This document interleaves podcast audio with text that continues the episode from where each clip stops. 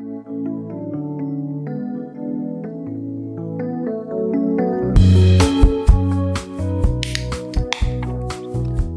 und herzlich willkommen bei einer neuen Folge des Laufenden Decken Podcasts. Wir sind heute wieder hier und wir sind total fit, weil wir sind heute nämlich wieder zu dritt. Ihr freut euch genauso wie wir, dass wir euch jetzt da wieder mit ungefähr 60 Minuten Spielspaß und ein bisschen Inhalt beglücken, erfreuen und quälen können. Und damit meine ich den anderen, hi Flo. Servus.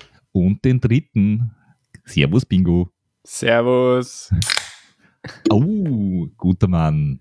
Das ist unfair. Ich habe mein Bier schon aufgemacht und jetzt kann ich nicht so ein cooles Geräusch machen. Ja. Für mich Ja. ein bisschen ausgeschlossen. Du, du, man kann auch coole Geräusche mit anderen Körperteilen machen, also bemühe dich halt ein bisschen. Na. Aber in dem Sinne, Prost, Jungs.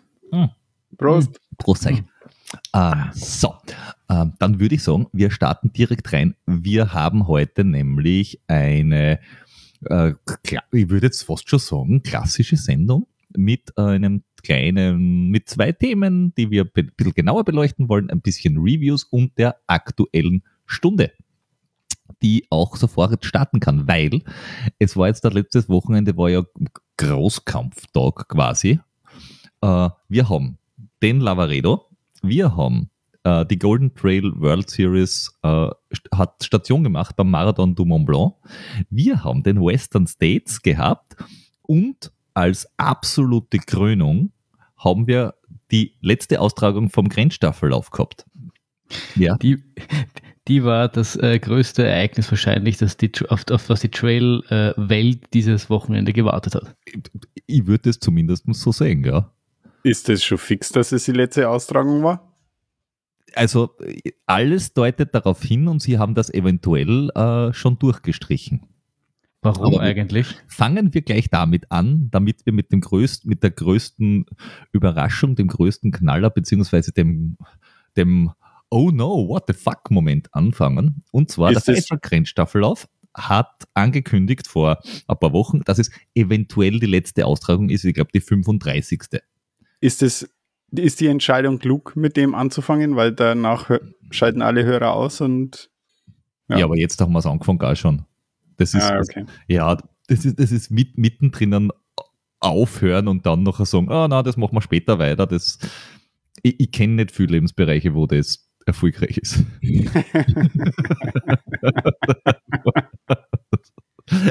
also, also Grenzstaffellauf. Okay, Ja. du hast recht. Lass, lassen wir diesen Höhepunkt gleich am Anfang äh, geschehen. Und zwar ähm, wu- wurde dann bekannt gegeben, dass, die, dass immer weniger Helfer werden, leider, und die Organisatoren halt auch immer älter werden. Und also weniger und älter und das wird halt schwierig. Also das ist im Endeffekt dann das größere Problem. Es ist, nicht, es ist nicht so, dass, dass viel zu wenig Läufer werden, sondern einfach, dass alles rundherum relativ schwierig ist und ja, offenbar wenig Nachwuchs in, im administrativen oder im, im, im, im Eventbereich da ist. Ich glaube nach wie vor, sie sind, sind ihrer großen Lüge endlich erlegen und äh, sie haben realisiert, dass es keine 52 Kilometer sind und sich gedacht, oh mein Gott, wie können wir damit umgehen? Haben sich nicht getraut, wie die SPÖ den Schritt in die, in die Ehrlichkeit zu wagen und äh, deshalb einfach gleich gesagt, okay, dann beenden wir das Ganze. Ja, das hat jetzt aber, weiß ich nicht, 20 Austragungen vorher auch nicht gestört irgendwie, oder? Nee, aber jetzt seit letzten oder vorletzten Jahr verwenden sie Race Result und keine Excel-Listen mehr. Ich glaube, jetzt fällt es auf. Weißt, wenn du so lange eine Lüge lebst, irgendwann glaubst du deine eigene Lüge, weißt du? Und dann war es irgendwann so ein Aha, so puff, verdammt, es sind nur 48 oder 49. Und ja, dann hast du das Excel-Problem noch dazu, dann bist du plötzlich mit der Wahrheit konfrontiert und traust dich dann an die Öffentlichkeit gehen und äh, zugeben, dass du eine Lüge gelebt hast. Das ist die große Frage. Und da, da trennt sich dann die Spreu vom Weizen. Und offensichtlich waren sie nicht ähm, willens genug, das zuzugeben. Ja, ähm, und ich glaube, ich habe mir nachher die Ergebnisse angeschaut dieses Jahr. Also vielleicht findet sich ja jemand, der dort, also gleich der Aufruf, falls sich jemand findet, der sagt, hey, Grenzstaffellauf muss überleben, ähm, Organisatoren äh, kontaktieren kann man über die Webseiten. Man, Im Zweifelsfall Kinder schickt es uns, wir leiten es auch weiter. Das kriegen wir hin, dass wir E-Mail weiterleiten.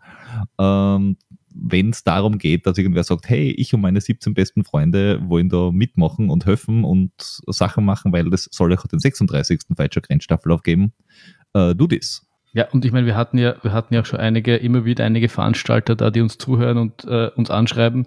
Wenn ihr vielleicht irgendwie dann noch einen Lauf in euer Portfolio aufnehmen wollt, ähm, ich glaube, es gibt kaum was Traditionsreicheres im, im Osten Österreichs als den Grenzer Falscher Grenzstaffellauf. Wichtig war das halt, dass du gut Kuchen backen kannst. Ja, ich glaube, das ist, das ist nämlich wirklich äh, äh, nicht Alleinstellungsmerkmal, aber das ist äh, ein Selling Point von dem Lauf. Auf jeden Fall.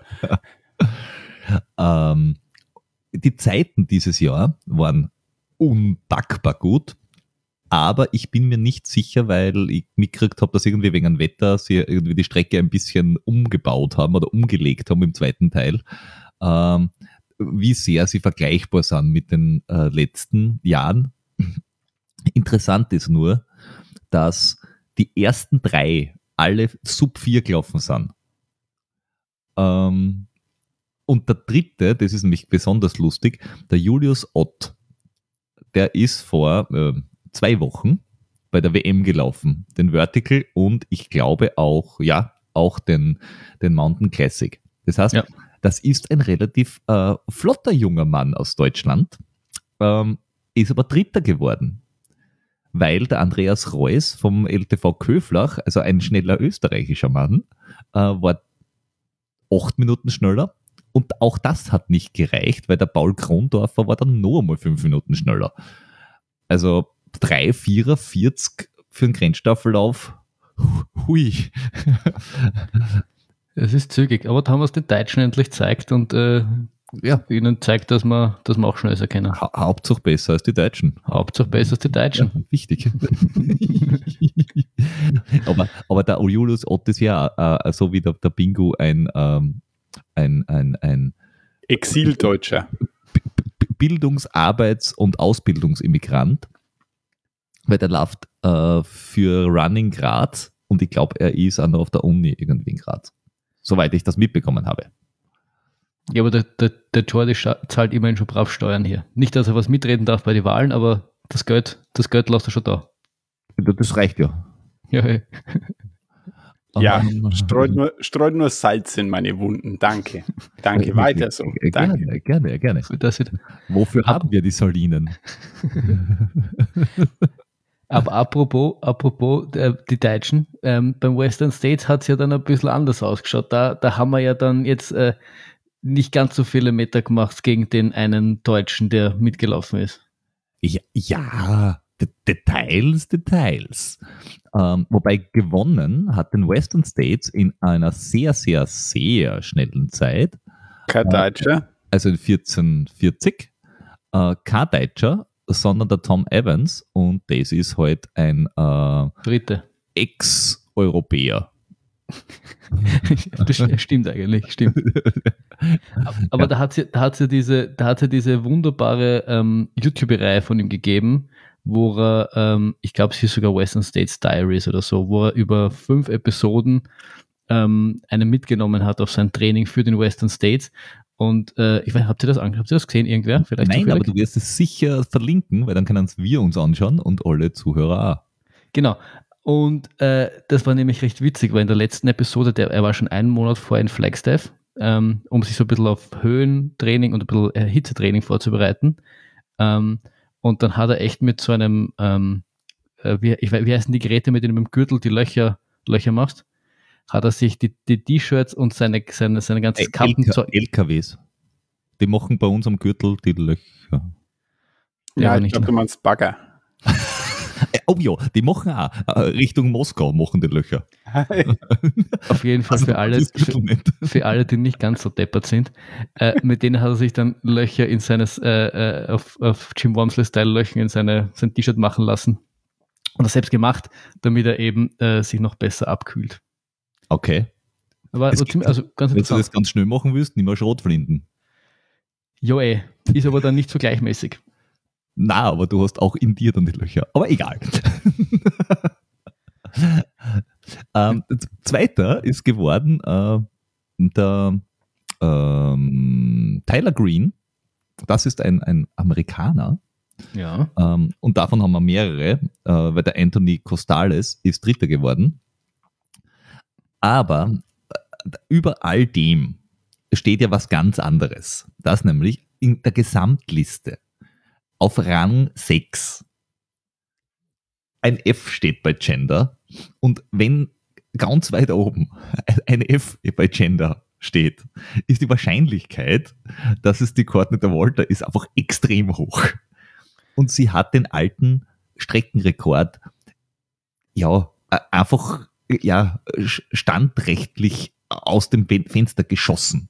Sie hat ihn, sie hat ihn pulverisiert, weil der alte äh, der Streckenrekord war von der Ellie Greenwood 1647, was ja jetzt auch nicht äh, Herumbummeltempo ist.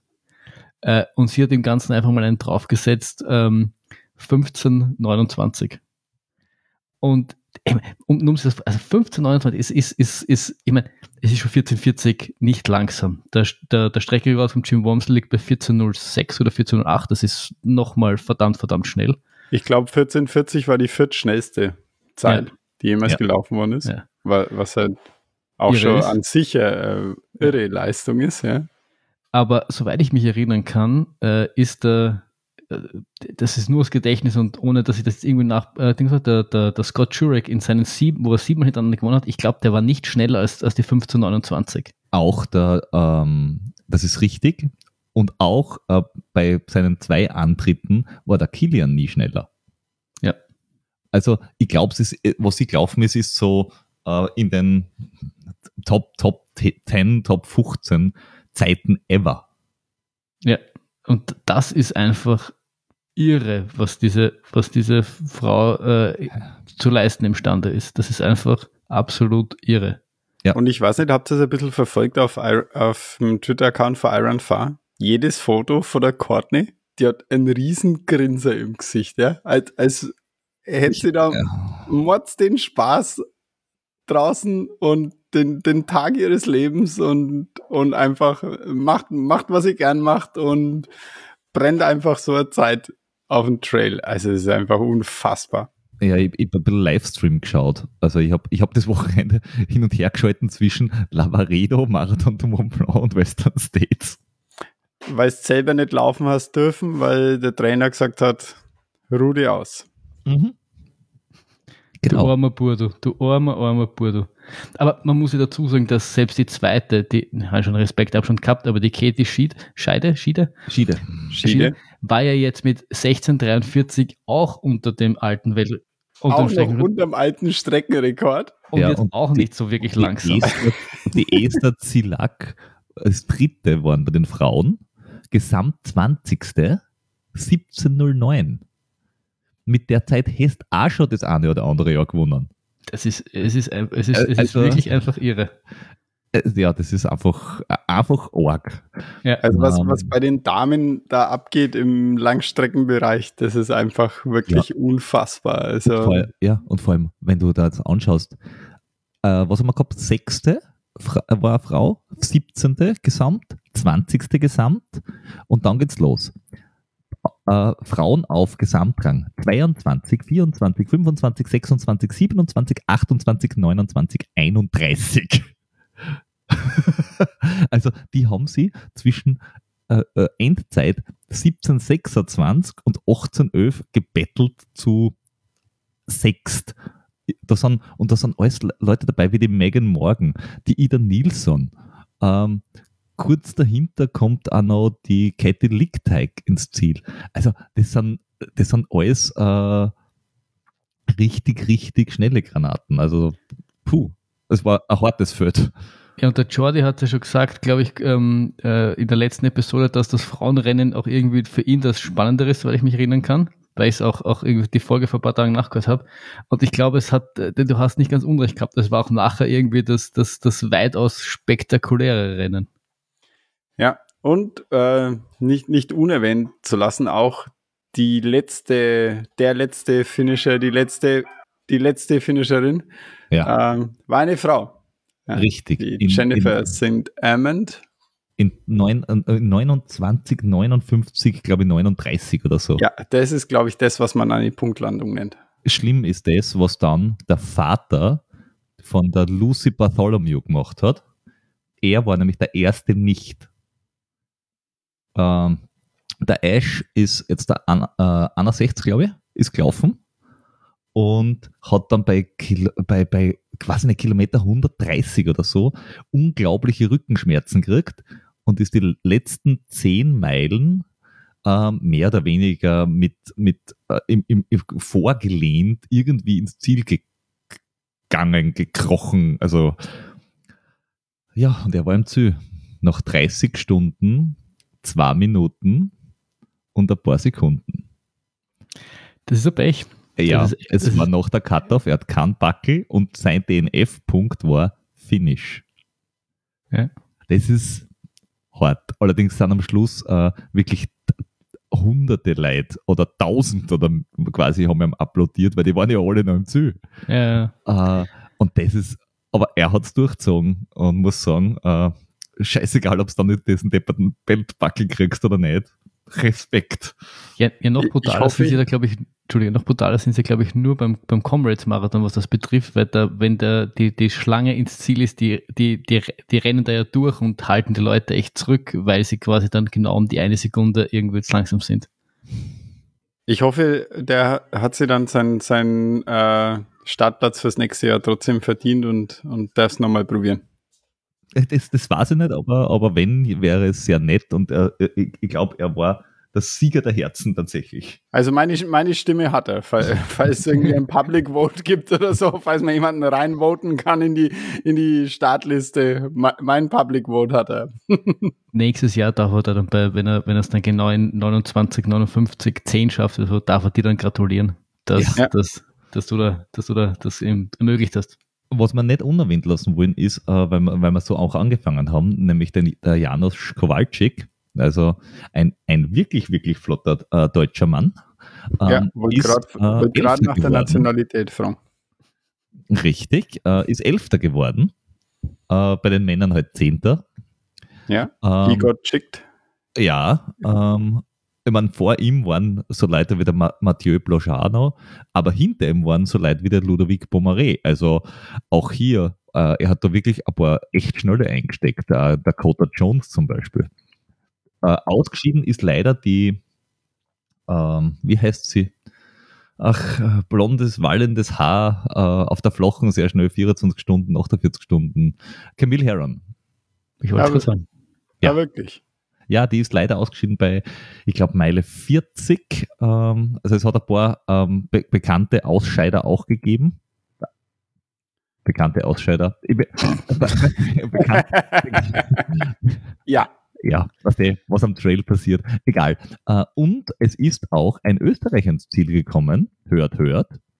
Der wunderbare Tom Wagner hat, hat den Sieg geschafft. Wir hatten ja mit ihm schon drüber, ich glaube, wir haben im Podcast mit ihm darüber gesprochen, dass, Ja. er, dass, er, dass er plant. Und das schreit dazu, dass wir, dass wir ihm äh, einfach noch einmal vors Mikrofon bitten dürfen und, und fragen, wie das wirklich so ist, wenn man den Western States läuft. Aber er hat, äh, er hat, finde ich, äh, wirklich wunderbar gemacht. Er ist äh, gesamt 38. geworden und 25. Mann im Ziel.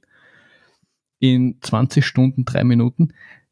Ganz ehrlich, ist auch fucking schnell. Also ist jetzt arg so eine Schlampe die Zeit, muss man wirklich sagen. Ja? Ja, Also, er, er hat ähm, rechtzeitig im Ziel sein müssen. ja, Se, seine Tochter hat Geburtstag gehabt. das Mann, wie ist lang- halt Wie lange haben wir für 100 Meilen gebraucht, Flo? 24,5 Stunden. Ja, Ist Genau. ja. Ist- aber man, die haben von die, ich habe es ich hab's heute erst gelesen, ich, es haben 5000 positive Höhenmeter. Ich glaube, das haben wir auch. Ja. Und, und die haben sicher, sicher keine Ampel gehabt am Western States. Das ist richtig. Obwohl Ja. sie, obwohl sie auch äh, irgendwo Straße laufen kurz. Das Ja, kann vielleicht, Aber vielleicht doch. sicher keine Ampel. Also, Ja, aber wir hätten, wir hätten, wenn wir uns dann noch ein bisschen bemüht haben, am Schluss vielleicht die, die, die 24 Stunden Sub, 24 Stunden Backel-Dings bekommen. wir sind halt irgendwie auf die letzten paar Kilometer ein bisschen eingeschlafen beim Wärmen laufen und deswegen hat es vielleicht nicht ganz hingehauen. Äh, Details, Details. Details, Details. Ja. Äh, äh, echt ein, ein, ein super Wochenende, äh, super spannend äh, und äh, für alle, die es äh, nicht äh, dies nachlesen wollen, kann ich euch den Iron Artikel sehr empfehlen. Äh, wir können noch verlinken und äh, lest dort alles nach. Dort ist alles nochmal ganz genau drinnen und äh, ja, super geile Sache. Ja, apropos supergeile Sache. Supergeile Sache bei den drei, drei Zinnen gab es auch, und zwar den Lavaredo Ultra Trail. Oh Und ja. Auch der war wieder sehr gut besetzt. Also, wenn man da schaut, der Robert Heinal ist gelaufen, der Andreas Reiterer ist gelaufen, der Florian Grasl ist gelaufen, ähm, der Jonas Russi ist gelaufen. Wen du sicher nicht erwähnst und der eigentlich ähm, der geheime Favorit war, es aber aus mir unerfindlichen Gründen dann doch nicht das erste ins Ziel geschafft hat, ist der wunderbare Steffen. Das ist richtig. Der hat äh, als, als ehrenwerte Erwähnung den, also wie hat der Stadion so für, schon, schon vorher gesagt, ist auch keine schlampige Zeit. Der hat das Teil in 20 Stunden 45 Minuten gefinisht. Als einer, der das schon mal gemacht hat, Chapeau. Das ist echt, das ist, ist sich dann, glaube ich, noch als äh, Daylight Finish ausgegangen. Das ist nicht langsam. Mhm. Es hat auch gefinisht, damit wir die nicht unerwähnt lassen, die Petra Rucker und ihr Mann, und zwar gemeinsam. Und wenn man so 120 Kilometer Lauf gemeinsam finisht, allein das ist schon irgendwie geil. Du, also, du, wenn du danach immer noch verheiratet bist, puh, Respekt, Leute, Respekt. Ja, das, das ist was, das habe ich mich damals am, am äh, Transalpine Run gefragt. Ähm, Paare, die das gemeinsam machen, warum? Also, Hut ab. Ja, ja, die, die Odds sind sehr hoch. Ähm, Ja, aber das ist der ultimative Stresstest. Wenn es das gemeinsam äh, bewältigst und weißt, dass dich jetzt nichts mehr groß irgendwie aus der Bahn bringen kann.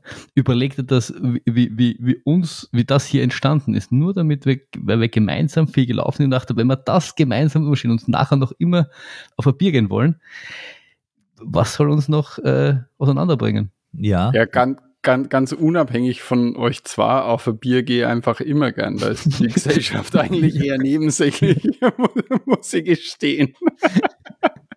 Das verschmerzt mich jetzt ein wenig. na, Naja, da sind wir auf nicht einer Linie. persönlich. Nimm's nicht persönlich. Da sind wir auf ein einer Linie, das passt schon. Fast zackeln ihr beide. Weiter im Text, wie ist, ja. ist den Werten hergegangen? Äh, sehr, sehr gut. Also es ist ihnen gut gegangen, es ist ihnen sehr schlecht gegangen, aber sie sind ins Ziel gekommen. Auch ist ins Ziel gekommen der Markus Haller, den wir schon mal bei uns hatten und äh, ein lieber Podcast-Kollege von äh, äh, Run, Cook, Eat, Repeat. Unser erster Podcast-Gast war das. Unser Richtig. allererster. Und Really? ja, der, wird das auch bei, bei sich wahrscheinlich äh, noch äh, der Lange und der Breit erzählen, wie es ihm gegangen ist. Wen ich aber auf jeden Fall erwähnen will, ist der Florian Grasl, weil der ist neulich bei der WM noch mitgelaufen und hat noch gepostet, er ist nicht sicher, ob zwei Wochen nach der WM es gut ist, an 120er hinter aufzuhängen. War gut. Sechster ist er geworden. 13 Stunden 27. Respekt. Ja, ich, ich glaube einfach, ähm, der hat deine, deinen Ratschlag befolgt, den du ihm im Zielinterview von der WM gegeben hast. Ihr Ja. habt euch gefragt, zu wenig Bier oder zu viel Bier. Du hast ihm geraten, im Zweifel war es immer zu wenig. Und er Mhm. wird sicher gut refueled haben nach der WM. Und dann kann, kann man sowas mal hinlegen, ja. Und weißt, wo das Refuel gleich äh, optimal begonnen hat? Nämlich bei besagter WM, weil wir ihm ein Bier gesponsert haben. Richtig. So schaut's aus. Nämlich, äh, willst du gut platzieren, musst du gescheit super kompensieren. Ja? Das ist einfach ein Kalenderspruch, den kann man sich als Ultraläufer gleich direkt übers Bett hängen. Ja. Wollen wir den vielleicht auf einen laufenden Deckenkalender äh, produzieren? 365 Tage im Jahr. Mit 365 Fotos von uns. So Ja. wieder, wieder Jungbauernkalender. Bald in unserem Shop. Der, Stay tuned. Der Ultralaufkalender mit uns. Oh ja. Halleluja. Der, der, Jungläu der Jungläuferkalender. Wir driften mit dem Jolly viel zu sehr ab. Lass uns wieder, lass uns wieder da zurückkommen. Entschuldigung. wer, Ja. wer, wenn du sagst, dass der Florian Grasl Sechster war, wer waren denn die ersten fünf? Naja, wer, wer nicht in den ersten fünf ist, ist leider der Andreas Reiterer, der ist ausgestiegen. Der Dani Jung ist auch mitgelaufen, der ist leider auch ausgestiegen. Äh, gewonnen hat der Jonas Russi aus der Schweiz vor dem Robert Heinal, der Zweiter geworden ist, mit 18 Minuten Rückstand, was jetzt gar nicht so viel ist. Dritter Georg Piazza und dann ein Spanier, Luis Riuz Olla, kenne ich nicht, und Clement Desi, kenne ich auch nicht. Ist, Ich glaube, man spricht ihn Bergfranzose. anders aus. Desille. Vielleicht. Clement Desille, von mir aus. Also da bin ich ganz flexibel bei diesen Namen. Ähm, aber äh, all- alle, alle sehr, sehr schnell, muss ich sagen. Äh, in der Damenwertung äh, muss ich zugeben, kenne ich ähm, niemand von den ersten drei. Fiona Porte sagt man nichts. Marilyn Nakache sagt man nichts und Emma Stewart sagt man auch nichts. Ähm, da bin ich leider, leider äh, falsch äh, ähm, in diesem Department. Ähm, Vielleicht, Aber- sollten wir, vielleicht sollten wir mal recherchieren und, äh, und schauen, ob das vielleicht die neuen aufgehenden Sterne des Ultralaufs sind. ja, Oder, ja, oder nicht. oder Wer weiß. Wir geben das an unser Research Department weiter. Yes. Okay. Ähm, Wer ist das nochmal gleich? Wenn Der mir Peter. was fragt. Ah, gut. ähm, auf jeden Fall, es war auch der, der Trail äh, Mon, äh, Mondora, sage ich, Andorra war auch noch. Und den erwähne ich deshalb, weil das Herrenrennen ist mir jetzt einmal fein wurscht, äh, aber gewonnen bei den Frauen hat die Esther Fellhofer, sage ich da nur. Der Rest ist mir auch in diesem Zusammenhang völlig egal. Sie hat gewonnen, yay. War das nicht die, die irgendwie, die so ein bisschen bei der WM herbierend hat und äh, die Ja. am nächsten Tag, oh, na gut, passt. Ja, das ist schon ewig her. Das ist schon mindestens zwölf Tage her. Warum wundert mich eigentlich nicht mehr? Eben, eben, eben, eben. Äh, und dann gibt es noch ein Thema, ähm, weil alles, was wir jetzt erzählt haben, ähm, haben zwar Menschen gewonnen oder waren vorne, die zum Teil, wie soll ich sagen, ähm, Geld von ihren Sponsoren kriegen, damit sie das tun. Aber ich glaube, wenn du in Western States gewinnst, kriegst nix und wenn du Lavaredo gewinnst, kriegst äh, nix und wenn du Andorra gewinnst, kriegst du pff, auch nix. Beim Grenzstaffellauf auch nicht. Und Ein Kuchen. Ein Kuchen. Ähm, aber, äh, und beim Marathon du Mont Blanc, den es auch noch gibt, äh, kriegst eigentlich auch nichts. Außer wenn das, so wie jetzt da, Teil der Golden Trail World Series ist. Dann ähm, kriegen Menschen Unterkunft zum, also in der Elite Unterkunftszeit und Anreise und so weiter und so fort und auch Preisgeld. Jetzt nicht für den Marathon du Mont Blanc, glaube ich, selbst, aber halt für die Golden Trail World Series. Ähm, und auf das kommen wir nachher eh nochmal. Nur jetzt zum Ergebnis selbst mal. Ähm, der Lauf war ja ganz besonders, weil es war das erste Rennen, das im Free TV auf Eurosport in sechs Sprachen übertragen worden ist. Gab es noch nie. Ähm, und es hat sich halt echt, man, man hat halt echt gemerkt, dass es auch für Fernsehen wahnsinnig geeignet ist, weil sie haben ja wirklich alles aufgeboten, wieder von E-Bike, Drohnen, Kameraläufer, ähm, alles mögliche. Also was, was irgendwo möglich war zu tun, haben sie auch an den Start gebracht. Und dort waren halt auch super schnelle Leute unterwegs. Ähm, der Marathon de Mont Blanc ist der längste von, äh, der Golden Trail World Series. Mit 80 Kilometer, ja. Äh, na, mit äh, 42. Das gibt den, die Ultra-Variante gibt es auch noch, aber die Golden Trail World Series ist die 40. Ah, okay. Dann habe ich mich, ich habe eigentlich vorher geschaut ne, und habe mich ge ver- verlesen. Und Aber wie, man- wie man schon am Titel erkennen hätte können, Marathon, 42 Kilometer. Ja, aber es gibt, äh, äh, also, ich weiß, ja, ich weiß eh. Dann red nicht so deppert. Aber ich meine, es ist ja auf Eurosport übertragen worden, das war, glaube ich, der, der, der Genau. Free, den du gemeint hast. Und äh, ich meine, wir haben es ja bei der WM schon erlebt, wie, wie, wie spannend das eigentlich ist, ähm, das zuzuschauen, wie gut das ja mittlerweile geht mit E-Bikes und Drohnen und dem ganzen Spaß. Ja. Ich frage mich zwar immer, inwiefern das so lang so spannend ist für Leute, die jetzt nicht so trail begeistert sind wie wir. Also, wenn du dort im, im, im Gelände irgendwie bist und irgendwie so ein bisschen auch was von der Atmosphäre aufsaugen kannst, ist vielleicht was anderes. Wenn ich dann daheim sitze und Eurosport schaue, und das ist jetzt nicht mein Sport, sage ich einmal, weiß Ja. ich nicht, aber ich kann mir schon was vorstellen, dass es Ja. so ist. Ja gut, ich meine auch äh, zigtausend Leute schauen sich die Tour de France an und die, die fahren vielleicht mit ihrem Radl zum Einkaufen. Ja? Also Ja, stimmt schon. ist jetzt, ist jetzt auch nichts anderes. Ja? Ja, das ist ein ja. valider- Punkt. es fahren auch ganz wenig Leute haben Formel 1. Nein, mir geht's gar nicht, mir geht's, aber Formel 1 ist, ist irgendwie ein, das ist ein reiner, äh, reiner Zuschauer, mehr oder weniger ein reiner Zuschauersport. Der ist, der wird gemacht und das, das ist ein Produkt, das zum Zuschauen da ist. Ich sag mal, der Traillauf wird jetzt immer mehr so, dass man auch zuschauen kann, aber ist jetzt kein reiner, ist nicht reingemacht für ein Zuschauen, weißt du, was ich meine? Und Formel 1 ist einfach, da ist die Hürde so unendlich groß, dass kein Otto-Normalmensch Formel 1 laufen kann. Oder äh, Formel 1 fahren kann. Du meinst es einfach umgekehrt. Also äh, Formel 1 ist dafür gemacht worden für Zuschauer und beim Traillaufen ist es umgekehrt. Traillaufen ist gemacht worden für Trailläufer und jetzt äh, kommen ja. plötzlich die äh, Möglichkeiten dazu, das zu übertragen und das zu transportieren und, und deswegen äh, ja, schauen wobei, Leute zu. Wobei, wobei es lustig denke, ja. ja. Kurze Unterbrechung äh, oder da reingrätschen. Äh, das Foto müssen wir, wenn das möglich ist, müssen wir schauen, ob das, ob das, ob das okay ist. Äh, ich habe ein Foto gefunden vom Western States, oder wahrscheinlich eh jedes Foto vom Western States von der Courtney, äh, wo sie durch äh, äh einfach eine Graude entlang läuft und rund um sie sechs Leute mit Kamera, die mitlaufen.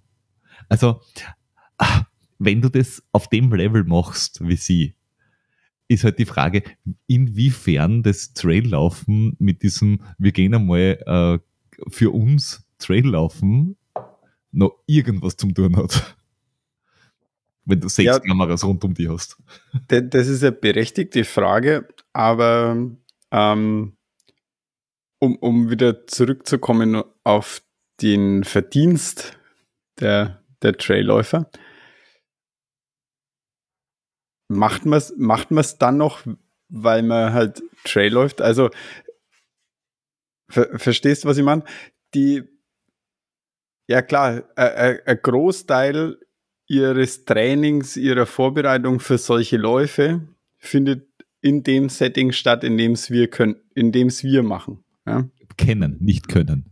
Kennen, ja, ja. kennen, ja. Natürlich. Bleiben wir bei kennen. Also, weißt, du bist allein, du bist mit Freunden unterwegs, du, du trainierst, du machst dann einen 50 Kilometer Lauf irgendwo in die Berg, im Wald, irgendwo. Ja. Und, und dann aber, um, um dann dein, dein Auskommen damit zu finanzieren, dann machst halt den, die, die paar Läufe im Jahr mit den, mit den sechs Kameraläufern, ja. Fahrradfahrern um dich rum.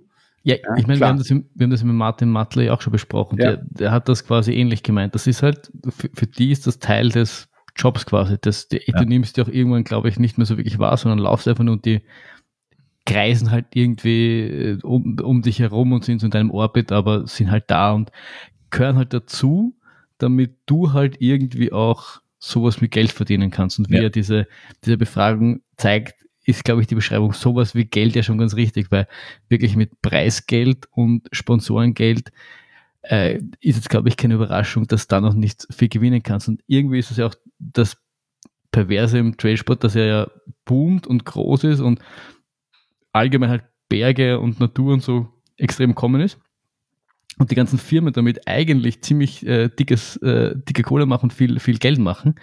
Aber so wirklich, dass es bei den Athleten ankommt, würde ich sagen, ist, dass da, da, da fehlt, da ist noch ein bisschen ein Gap da. Das, das kommt noch nicht wirklich an, weil ja, die, die, äh, es, ja, es ist auch so, dass du, dass, dass jetzt, dass die, die Entscheidung ähm, sein wird, ist es was, wo Preisgeld, wie beim Tennis zum Beispiel, äh, fließt, dass du sagst, ah, wenn du Wimbledon gewinnst, dann kriegst du einfach sehr, sehr viel Geld oder beim Golfen, wo du einfach für ein Turnier sehr viel Geld kriegst. Oder geht es in Richtung Profi-Radsport, wo einfach dann Firmen oder, oder, oder äh, ja, Firmenteams geschaffen werden. Und die machen das, weil du kriegst nicht besonders viel Geld, glaube ich, für, fürs, für den Gewinn von irgendeiner Rundfahrt, sondern du kriegst von, du wirst von der Firma oder von diesem Profiteam gezahlt. Und äh, was ich jetzt bis jetzt so gehört habe aus, aus, äh, ja, aus Firmensicht quasi oder aus, aus der Richtung, wird eher in die Ecke gehen, dass, dass es irgendwann ja, einen Profi-Rennstall, weiß ich nicht, von Salomon gibt und dann gibt es einen von vielleicht einer Hotelkette und dann vielleicht auch von irgendwem, der gar nichts mit dem Ganzen zu tun hat und gar nicht so irgendwie das über Preisgeld geregelt werden wird. Und da ja. kann ich jetzt vielleicht aus meiner, meiner eigenen äh, beruflichen Perspektive sagen, äh, bei, bei den Fahrradfahrern bin ich ja schon lange dafür, dass eigentlich ähm, Teams von Pharmafirmen gegeneinander antreten sollten. Mhm. ja, ja, ganz dafür. Und zwar in der Kategorie, was ich immer schon propagiere, ja. dass, es, eine, dass es eine cleane, äh, eine cleane Variante gibt und eine Top-Fuel-Variante. Ja, wo genau. einfach jeder alles einpfeifen darf. Ja. Wurscht was, du musst halt wissen, dass du das nicht lange überlebst. Dann hast, dann hast du halt so wie im, im, im Bodybuilding, dann hast du trotzdem diese Natural-Kategorie und die sind auch alle irgendwie so semi-natural teilweise. Also das ist dann irgendwie so, das glaube ich wird dann trotzdem noch äh, ausgenutzt oder ja.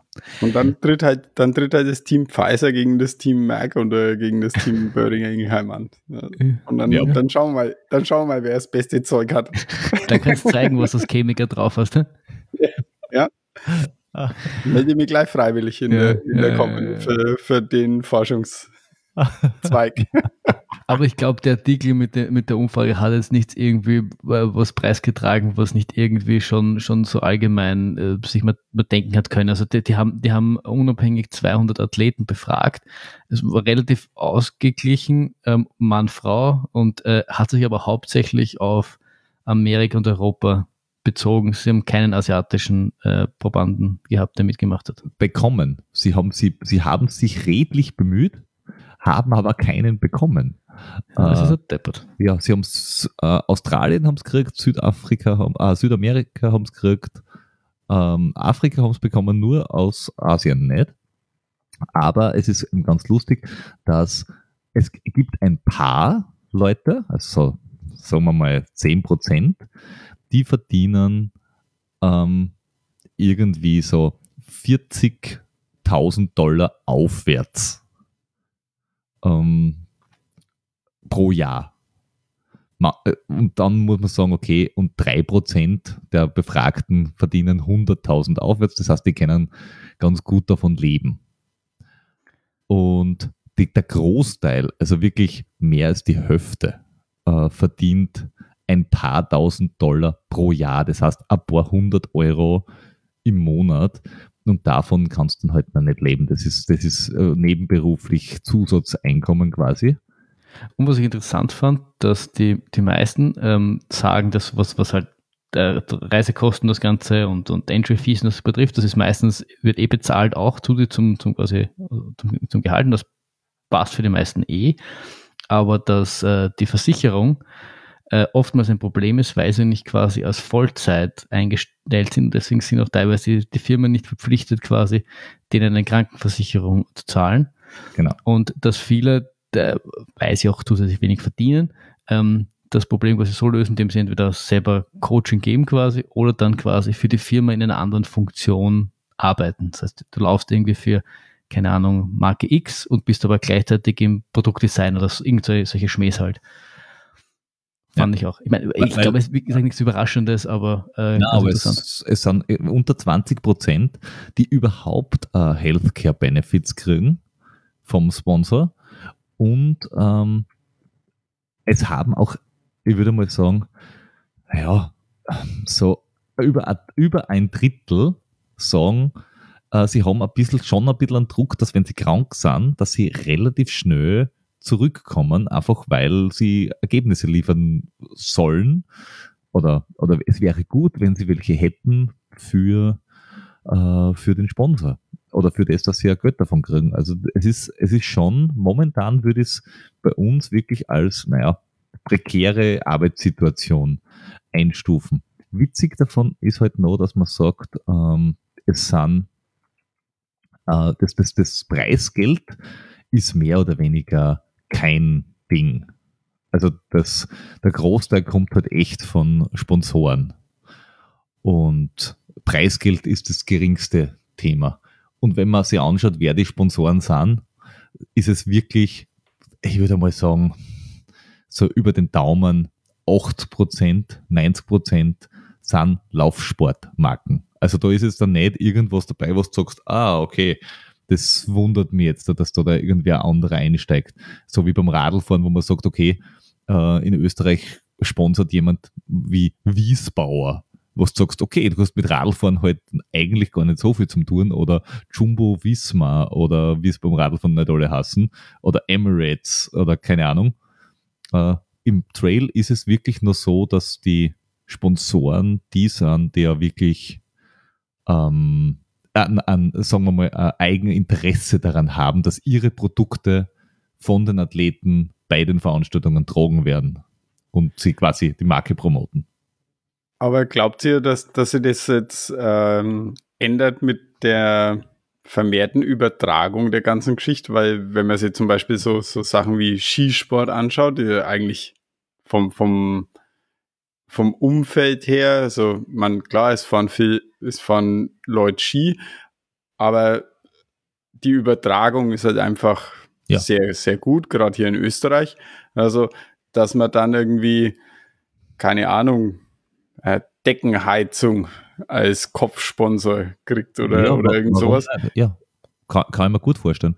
Weil schau dir das Skifahren an, da hast du Telekommunikationsunternehmen, die die genau. Bandenwerbung machen, gleich wie im Fußball. Da macht irgendwer die Werbung, einfach nur, wenn du siehst, ich habe auf, von mir ist jetzt Eurosport, an vier Stunden, ähm, eine vier Stunden Übertragung und wenn ich die Chance habe, dass mein Läufer ganz weit vorn mitläuft und der hat mein Sponsor-Ding als Brustsponsor oder als Couple-Sponsor oben, dann ja. habe ich im Zweifelsfall habe ich zwei Stunden lang, weil der erste wird halt echt immer lang zackt, ähm, zwei Stunden lang mein Logo irgendwie prangern irgendwo.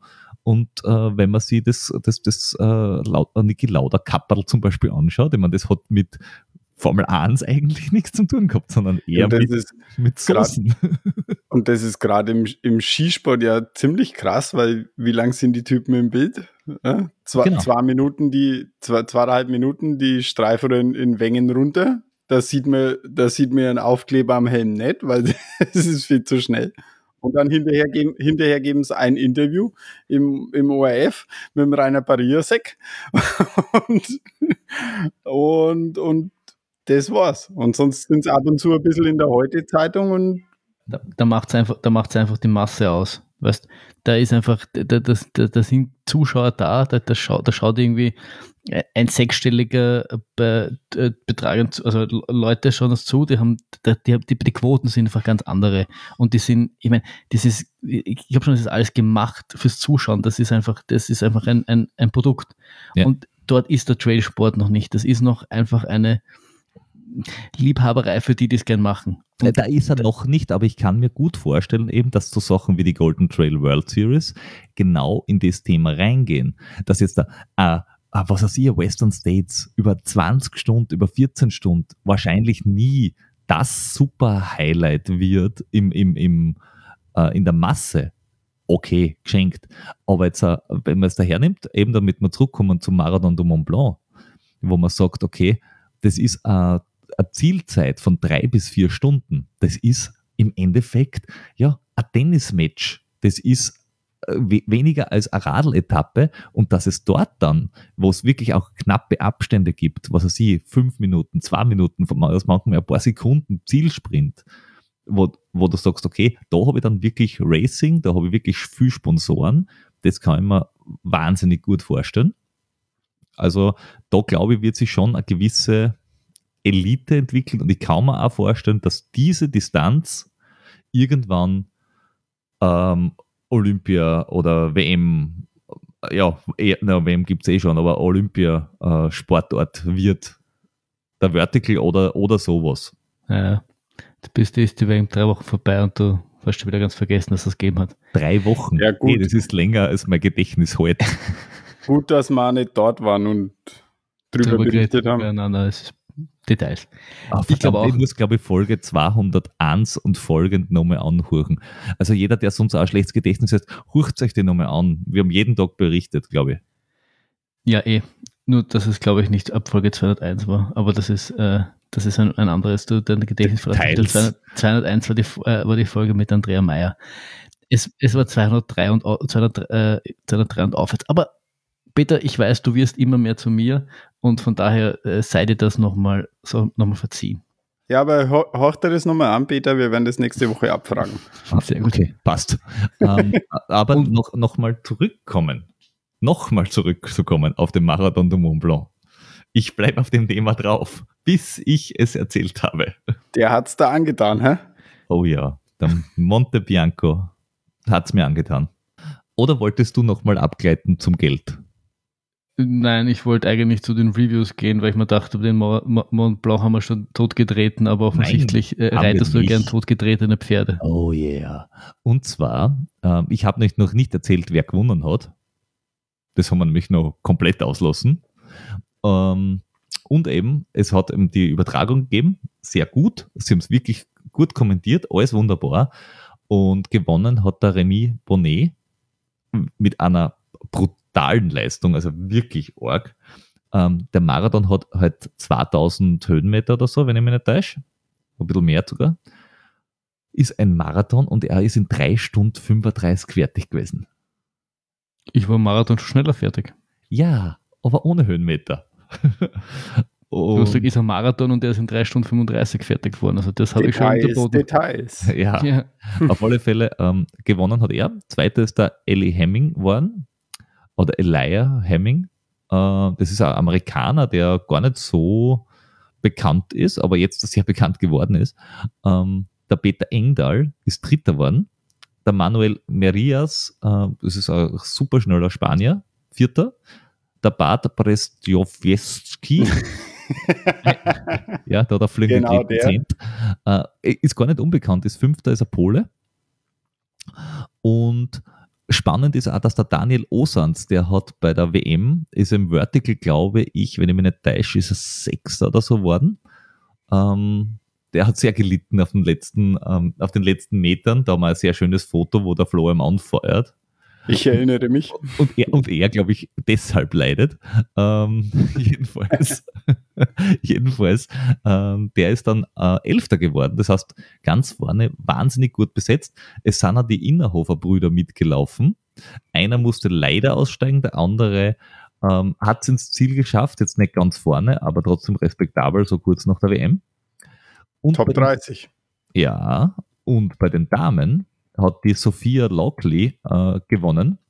Interessant an der Stelle ist, dass der Remy Boneo ähm, erstens, ich glaube, wenn, wenn nicht der beste Uphiller momentan ist, ähm, aber zumindest Top 3.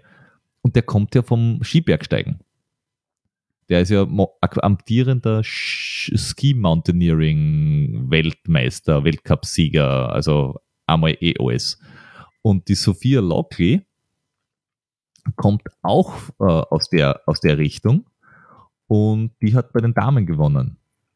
Äh, fast zwölf Minuten vor der Miao Yao und Cortazar Arenzeta Oihana, die sagt mir allerdings nichts. Sechste geworden ist äh, aber die Daniela Oemus. Also die hat es bestätigt, dass sie bei der WM super gelaufen ist, dass sie Segama gewonnen hat. Also die hat wirklich momentan einen, einen Lauf. Oh. Ein Lauf, ja. Oh ja. Apropos Lauf. Du hattest ja letzte Woche auch einen Lauf, bei dem du gleich äh, das erste Ding, was wir, was wir in die, in, in die Review-Maschine schmeißen wollen, äh, du hast ja auch das letzte Mal schon angeteasert, dass du jetzt bei diesem Lauf so semi-zufrieden warst damit. Ja, äh, ich, habe, ich habe mehrere Dinge, die wir jetzt in den Reviews haben, äh, letzte Woche unter Rennbedingungen ähm, nochmal intensivst getestet. Magst du, magst du Dinge zum Salomon äh, äh, Gleit sagen, die du das letzte Mal nicht schon auch gesagt hast? Äh, nein, zum Salomon Genesis oder zum Gleit? Ja, äh, Genesis meine ich. Den, ja, den Untergleit machen wir nachher, Entschuldigung. Salomon Genesis. Ich muss sagen, die Farbkombination, die ich mir ausgesucht habe, ist interessant. Ich hätte ja gesagt, sie ist schier, aber ich habe es halt trotzdem dran. Ähm, ein grauer Schuh mit so gelben Applikationen. Ähm, warum ich ihn getragen habe, war, weil er gedämpfter ist wie so, ähm, was weiß ich, ein Speedcross oder was ähnliches. Er ist, ähm, er ist um eine Ecke leichter. Also in meiner Größe, das ist jetzt 45, haben üblicherweise so ein bisschen gedämpftere Schuhe 350 Gramm oder irgendwas um den Dreh. Und der hat 278, also der ist wirklich leicht. Und er hat sich auch nicht schlecht angefühlt. Allerdings hat es mir damit ähm, beim Vorbereiten, beim Lindkogel, schon mal auf einer Forststraße ordentlich in die Ecke ge gewamst. Da habe ich mir gedacht, okay, du bist einfach zu doof. Ähm, blutend und fluchend äh, die restliche Runde fertig gelaufen und habe ihn dann bei Mozart wieder gelaufen zum Start, weil man gedacht habe, ja, eigentlich, es ist nicht wahnsinnig technisch, das soll jetzt mit dem Schuh schon hinkriegen. Ja, und dann hat es mir beim Mozart noch zweimal in die Landschaft gesteckt damit. Ähm, war jetzt nur mehr so semi-lustig, weil beim ersten Mal habe ich mir nur die Handflächen gescheit wedern und beim zweiten Mal, ja, hat dann der Rest von mir auf der rechten Seite nicht mehr so gut ausgeschaut. Und dann war unser Vertrauensverhältnis ein bisschen zerrüttet, würde ich mal sagen. Also, ja, aber wenn dann die rechte Seite nicht mehr so gut ausgeschaut hat, dann passt es ja eh zum Rest. Ja, ja aber sie hat halt ein bisschen weh dann. Wenn es nur schier gewesen wäre, wäre es mir ja wurscht. Ja, es passt auch irgendwie zum Rest. wie du gesagt hast, du hast du nicht den allerschönsten Schuh gesagt, habe ich gedacht, naja, passt zum Hell. Ich mein, ja. Also, ja, auf alle Fälle, was, was, was ich sagen kann, ist, wenn du, wenn du auf, auf Forstwegen oder so läufst, ist er eigentlich okay, also so in Waldwegen. Äh, da hast du ein bisschen Grip und das ist schon okay. Er fühlt sich sicher nicht im alpinen Gelände ganz daheim, aber was für mich schwierig ist, ist, dass auf Schotterpisten bergab ist der Schuh für mich, naja, ein bisschen zu instabil unten rum. Also äh, irgendwie nicht, nicht wabbelig, aber ein bisschen instabil. Und äh, er, er schwimmt auf. Also ich rutsche damit auf dem Schotter dahin. Und offenbar habe ich zweimal eingefädelt dann irgendwie vorn oder, oder irgendwie bin ich gerutscht und dann bin ich über den Schuh gefallen. Und das ist halt uncool auf Schotter. Und dementsprechend habe ich dann beim halben Rennen gewechselt auf den äh, Salomon Ultra Glide 2, was der zweite ist in der genau. ganzen Geschichte. Genau, und den haben, den haben wir ja in Innsbruck äh, zum, zum Testen zu, zur Verfügung gestellt bekommen. Und ich muss sagen, der war für mich äh, äh, Liebe auf den ersten Blick. Also wir haben ja schon vor ein paar Folgen irgendwie generell über Salomon, glaube ich, gesprochen. Und ich bin ja damals so ins Trail-Game irgendwie mit Salomon-Schuhen eingestiegen. Also die, die ersten Sense Ride, glaube ich, haben es damals noch geheißen oder nur Sense, ich weiß gar nicht, ja. äh, waren so meine ersten Trailschuhe und die haben damals einfach wahnsinnig gut gepasst. Und ich finde auch nach wie vor, und das hat sich für mich wieder bestätigt, sie haben auch einfach das beste Schnürsystem. Wenn du dieses, mit, wenn du das einmal äh, eingeloggt hast, dann halt das Teil einfach. Also ich bin jetzt seit Innsbruck äh, exklusiv im, im Ultra Glide gelaufen für meine, für meine Laufsachen, für meine wenigen, die ich, die ich getan habe. Ja, und es ist dieser hier. Der Schuh ist einfach, er schaut gut aus, finde ich. Also wir haben ihn ja dann auch in Innsbruck äh, so den ganzen Tag getragen, weil wir auch generell viel unterwegs waren. Ich würde sagen, er ist ein, ein, ein, ein, also für mich hat er irgendwie stark an den Sensor erinnert. Ich glaube, er ist ein bisschen mehr gedämpfter ähm, ja. und, und du, du, du merkst diese, das ein bisschen Dämpfung, aber es ist trotzdem nicht so, dass das vom, vom Gefühl her für den Trail irgendwie äh, nachteilig ist. Äh, aber es ist einfach ein, ein super Laufschuh, muss ich sagen. Er ist, er ist kein Sky Racing Schuh. Also ich würde ihm jetzt trotzdem, ich, ich habe ja eigentlich vor, dass ich Ende Juli den Gehgut äh, Lauf, den kurzen, den 30er oder 35er mit viel Downhill und äh, technisch, da wäre auf sowas wie ein Speedcross zurückgreifen oder was ähnlichem also irgendwas, was wirklich für ähm, roughes Gelände da ist. Aber, aber okay, gut ist auch kein Sky Race. Na, aber auch bei einem Sky Race hast du ein rougheres Gelände als bei einem Mozart. Und beim Mozart ähm, oder ähnlichem, oder beim Landschaftslauf oder bei einem semi-schwierigen Untergrund würde ich sofort zu dem Schuh greifen. Also wirklich gut ich finde, es, es gilt dasselbe Sense. Es ist halt so ein, so ein Wald, Waldschuh, Road to Trail Schuh. Es ist kein alpiner Schuh. Also sobald es alpin wird, ist das einfach, ist er zu, nein, es ist ein Waldschuh. Also ich, wenn es irgendwie so, gerade Osten Österreichs und du suchst einen Schuh, wenn du, sag jetzt einmal 60, 70, 80 Prozent Trail laufst und halt ein bisschen auf Straße dazwischen hast, damit du halt zum Wald kommst, ist das ein Schuh, den du äh, äh, problemlos nehmen kannst. Ja, also Ein- wir haben, achso, Ein, ein Wald- und Wiesenschuh, ohne despektierlich zu wirken. Ja, ja, ja. Nein, er ist, er ist wirklich, er ist wirklich, wenn es nicht äh, Hochgebirgsstein-Ding ist oder super matschig, ist der super. Also äh, er spielt, äh, das ist jetzt, der, äh, muss ich auch sagen, also der, der, der Futura von 361 Grad, den wir ja schon äh, angereviewt haben, ähm, der ist jetzt da vom, vom Profil her ähnlich äh, wie, der, wie der Ultra Glide. Hat jetzt eine andere Schnürung, also das muss man schon sagen, dass die Schnürung natürlich anders ist. Sie sind ungefähr gleich schwer ähm, und von der Dämpfung ähnlich. Also wenn jemand sagt, ah na, Salomon, ich komme mit dem Leisten nicht zurecht, also von, von der Form her, ist der andere durchaus äh, vergleichbar von der, von der Haltbarkeit am Boden. Also das sind beides so für ähnliche äh, Untergründe geschaffen.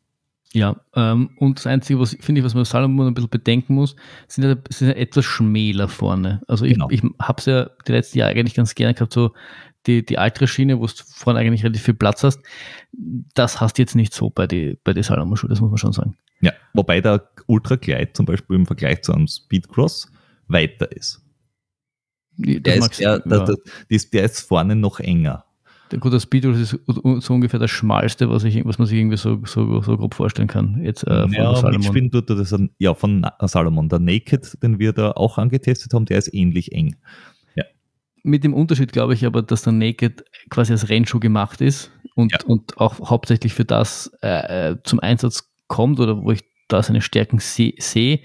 Der Speedquad ist, ist jetzt grundsätzlich nicht ein, ein reiner Rennschuh, Ja. hätte ich gesagt. Ähm, was ich noch getragen habe beim Mozart, das war der Polar-Armgurt.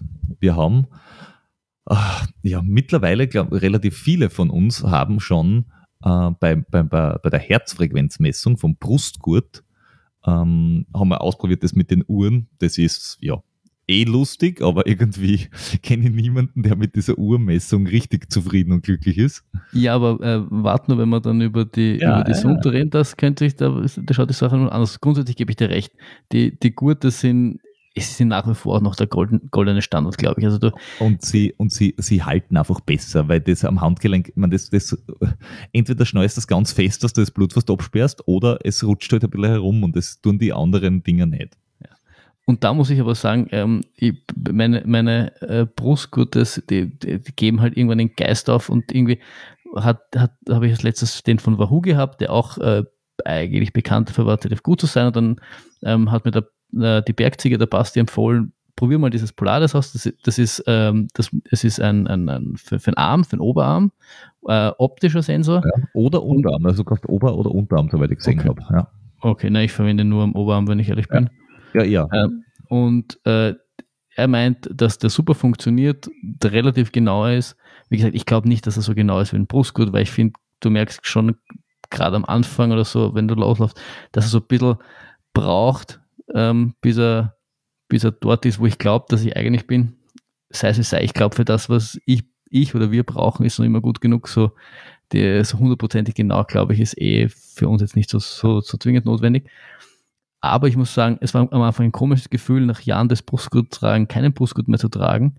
Ähm, und ich habe ihn noch nicht bei den super lange, das kannst du vielleicht erzählen. Ähm, aber es, es, es ist halt angenehm bei der, bei der Brust, weil es nicht scheuert. Und das Teil fällt da am Oberarm eigentlich äh, nicht wirklich auf.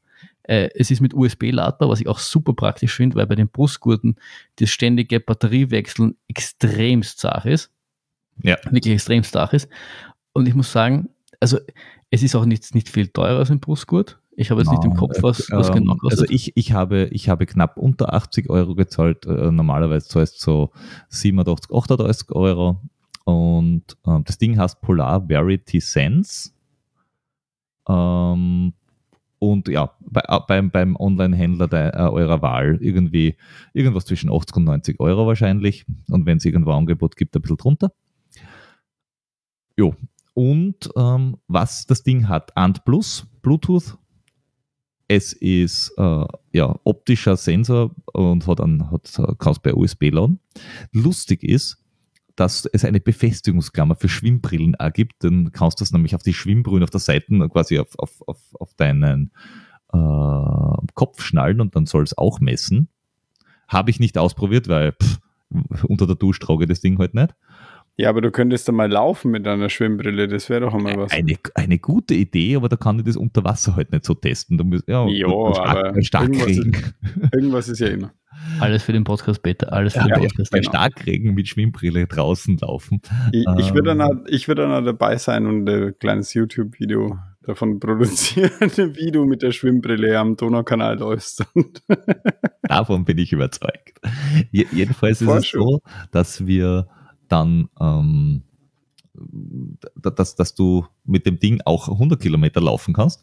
Das Einzige, was ich festgestellt habe, ist, du solltest ihn nicht super, super eng machen. Also es reicht, wenn du normal eng machst, dass du so einfach drüber raufschiebst bis am Oberarm, weil ich glaube, wenn du es zu eng hast, einfach, weil du denkst, oh, sonst messt er nicht gescheit, ähm, dass das auf Dauer einfach mühsam wird dann. Aber wenn du es, also dieses, dieses elastische Armband, das, das hält schon gut. Also du musst, man muss keine große Angst haben, dass es verrutscht. wenn du nach 100 Kilometer ins Ziel kommst und dein rechter, linker Arm ist schwarz, dann, äh, Dann war es dann zu zu fest. Dann war es zu fest. Äh. Ja. Und hast du nach dem Lauf irgendwie äh, äh, das, ich meine, das ist ja so ein Glasding, das heißt, ich gehe nicht davon aus, dass es scheut, aber hast du da irgendwie Keine Spur, gar nichts. Und es hat halt den großen Vorteil, dass wenn du eine Laufweste anhast, weil der Brustgurt ist jetzt auch nicht unangenehm normalerweise, aber wenn du jetzt einen Laufrucksack drüber tragst, dann kann es halt sein, dass der Laufrucksack auf dem Brustgurt äh, scheuert und dadurch der Brustgurt auf dir. Und das ist dann ein bisschen unang- unangenehm. Der eine oder andere von den hier Anwesenden hat Tattoos auf den Armen. Wisst ihr, wie das, wie das da funktioniert? Nein, aber Nein. nicht. Aber wir können, wir können vielleicht einmal äh, die eines von unser Peter hat die eins und ich eins. Wir haben, das ist äh, einer der wenigen Teile, die wir uns selbst gekauft haben, mit unserem eigenen Geld bezahlt. Aber wir können dir vielleicht mal irgendwann zukommen lassen, damit du das mal ausprobierst. Ja, Weil die, die, die Teile, die, die, die optischen Sensoren sind schon auch besser. Also ich, wir, vielleicht machen wir da eh gleich so einen smoothen Übergang zur Uhr. Grundsätzlich noch zum Polar. Wer nach einem neuen Ding Ausschau hält und äh, vielleicht ein bisschen brustgut müde ist, absolute Kaufempfehlung für mich gibt es keinen Weg zurück mehr. Ich bleibe bei dem Teil und äh, ich glaube, ich trage keinen Brustgurt mehr. Ähm, Me too. Und ich habe auch äh, von der Damenfraktion mitbekommen, dass es sehr hilfreich ist, weil du hast halt den großen Vorteil, dass du nicht jetzt unterm Spurt-BH diese äh, Brustgurte tragst, was doof ist, weil das scheuert halt auch. Und bei den, wir haben es vor einigen Folgen, also vor, was nicht, 50 Folgen oder so haben wir schon mal gehabt, dass je nach Brustgurten und Oberweiten und höher oder tiefer tragen dann diese Herzfrequenzsensoren ähm, bei, bei, bei, bei Frauen halt echt Probleme aufwerfen können, im Sinne von, sie messen halt einfach nicht gescheit. Ja. Beim Oberarm ist es genau wurscht. Genau. Aber äh, genau, und da, das bringt uns vielleicht dann gleich zur, zur, zur Sunto Vertical, die wir auch äh, ausprobieren durften. Moment, einen habe ich noch zu Oberarm äh, äh, Herzfrequenzmesser. Ich habe mir nämlich parallel dazu auch einen günstigen gekauft für so 40 Euro ähm, von einer Marke, die eigentlich bei, bei Ant Plus für, für Zwiften und so als Adapter ganz gut finde, die nennt sich Psych Plus, glaube ich. Und diesen Armpulsmesser, muss ich ehrlich sagen, den kann ich nicht empfehlen, weil der ist keinen Deut besser wie die durchschnittliche optische Uhr auf der Seite. Also du hast einfach, wenn du ruhig Radl fährst, zum Beispiel in der auf Zwift, geht's, weil dann bewegst du halt nicht großartig, aber beim Laufen hast du einfach Fantasiewerte. Also du, du gehst spazieren mit 248 Puls und dann laufst los und plötzlich hast 65 und denkst da, gut, beides schwierig. Also bei dem, in, bei dem Thema, ähm, das Polar-Ding ist wirklich das erste und bis jetzt auch einzige, das wirklich gut funktioniert. Vielleicht hat irgendjemand ja Tipps, ob es auch andere gibt, die sehr gut sind, so für die Community als Empfehlung. Ja, und jetzt zur Uhr. Genau, also wir, wir, wir haben äh, zwei Wochen lang die äh, einzigartige Möglichkeit gehabt, die Sunto Vertical äh, zu testen. Das ist die neue High-End-Uhr, die halt äh, äh Sunto so äh, gebaut hat. Äh, die, die, die grob, also die, die Dinge, die für, vor allem für mich äh, super interessant waren, neben der Grund der Uhr selbst war, dass sie ja äh, im Gegensatz zur Neuner, die ich habe, Kartenmaterial hat das heißt, du äh, Offline-Karten, das heißt, die hast du vorher runterladen können. Und eben was, und das ist das, wo die Brücke sich vorher schlagen wollte eigentlich, ich wollte schauen, inwiefern sich der, der optische Sensor vielleicht äh, verbessert hat, weil, wie wir es bei der Polar äh, vorher gesagt haben, das ist ja im Endeffekt auch nur ein, ein optischer Sensor, den du halt am Oberarm statt jetzt am Handgelenk hast. Ob das dann, das ist wiederum deine Frage, für Tattoos funktioniert, kann ich nicht sagen. Ich glaube, dass sie definitiv besser geworden sind oder irgendwie mehr messen oder was auch immer anders tun, damit sie besser ist. Und das habe ich bei der Suntu Vertic eigentlich auch festgestellt, dass die Werte nicht mehr, also bei der Neuner fange ich an, das sind halbwegs brauchbare Werte und irgendwann dann, gerade wenn ich mehr zum Schwitzen anfange, habe ich plötzlich 200, dann im nächsten Moment habe ich 90, dann habe ich wieder 140 und da hupft das so ganz, ganz arg durch die Gegend. Das war bei der Vertical eigentlich nicht. Das hat, waren immer relativ solide Werte. Ich habe das nur bei einem äh, Dauerlauf äh, getestet. Also ich glaube schon, dass die nicht unbrauchbar ist, äh, wenn es um die wenn Herzfrequenzwerte geht. Ich glaube, äh, auch, auch wie bei der Polar, ich glaube, es ist nicht hundertprozentig, kommt wahrscheinlich an keinen Brustgurt ran, weil das ist noch immer der, der goldene Standard. Ja. Aber ich glaube, es ist okay, es ist okay. Ist. Ähm, bei den Polardings hat man halt äh, hinten drauf äh, sechs LEDs und ich glaube, das sind halt einfach die, die äh, drei so Messlinien, wo sie immer zwei davon haben. Und ähm, bei der Uhr hast du halt normalerweise nur zwei. Und es kann sein, dass sie bei der neuen Vertical, das weiß ich jetzt nicht genau, ich glaube, da haben sie es auch nicht zwei, sondern vier ähm, dass es deswegen genauer ist. Ich muss aber dazu sagen, ich habe ein Problem mit den Uhren zum Teil, weil ich ein sehr schlankes Handgelenk habe und dadurch die Uhr offenbar nicht so richtig, egal ob jetzt zwei oder vier Messpunkte sind, ähm, dass die das äh, dann das ein bisschen verrutschen und ab dem Zeitpunkt, wo sie ein bisschen verrutschen, äh, machen sie einfach Fantasiewerte. Da ist der, äh, offenbar der Oberarm einfach besser, nur ich trage halt die Uhr selten am Oberarm. Das könntest du eigentlich anfangen. Ich, ich kenne es mal um die Brust mit einem extrem langen Band, aber aus der, dann kann ich es nicht mehr so gescheit lesen. Ja. Naja, so lang muss das gar nicht sein. Also, ja, stimmt, äh, aber du musst jedes Mal das Leiber lupfen und zu irgendwem sagen, Entschuldigung, kannst du mal sagen, wie meine, Brust, meine, meine, Herzfrequenz ist? Gute Pickup-Line. ja.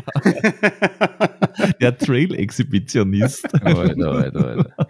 Na, und ansonsten muss ich sagen, dass äh, das Kartending hat wirklich wunderbar funktioniert. Ähm, was ich auch äh, ziemlich äh, toll gefunden habe, wie, wie einfach es war, sich eigentlich die Karten offline runterzuladen. Also das ist wirklich einfach gegangen.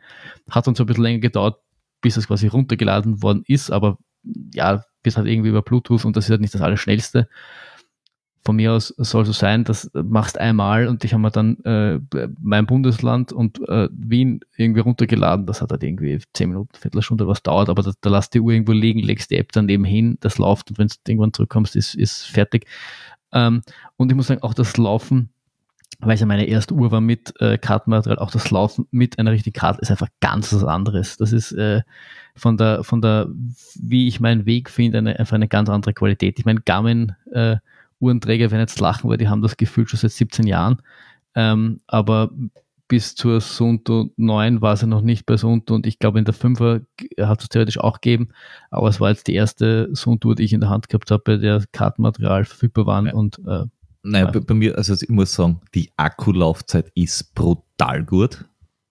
Ähm, also ich weiß nicht, wie, nach, nach, nach 14 Stunden Dauer laufen und alles aufgedreht haben, was halt da war an Sensorik, muss ich sagen, ähm, ist es, ist es echt so, ich, ich weiß nicht, was ich noch an, an Akku habe, glaube ich 70 Prozent oder keine Ahnung. Also wirklich viel. Ähm, von dem, was die Uhr angezeigt hat, äh, was sie an Daten geliefert hat, alles super. Ich habe mich ja, aber das liegt halt an mir. Ich habe mit diesen äh, Einstellungen von wann das Ding piept und wann es nicht piept und eigentlich wollte ich nicht, dass piept, sondern nur vibriert. Das war halt nicht so meins, aber ähm, ich glaube, da, da kann mit einem Software-Update auch was passieren, dass man halt sagt, okay, bitte Messages, die du reinkriegst, nur vibrieren und nicht äh, piepseln, weil wenn ich vibrieren einstelle, dann meine ich vibrieren und nicht signalisieren. Anders. Aber gut, Details. Ähm, ich glaube tatsächlich, dass die Sunto 9 Vertical das ist, was die Menschen erwartet haben von der Sunto 9. Also, dass sie jetzt oder wirklich, das, die Sunto 9 ist quasi der Zwischenschritt gewesen und die Vertical ist jetzt wirklich was, wo die Leute sagen, okay, jetzt bist du, wenn du, wenn du jetzt kein Garmin-Fanboy bist und wenn du jetzt kein Chorus-Fanboy bist, sondern du eigentlich eher so die Sunto-Schiene magst, dann bist du wieder mehr oder weniger auf Augenhöhe mit was das Ding kann.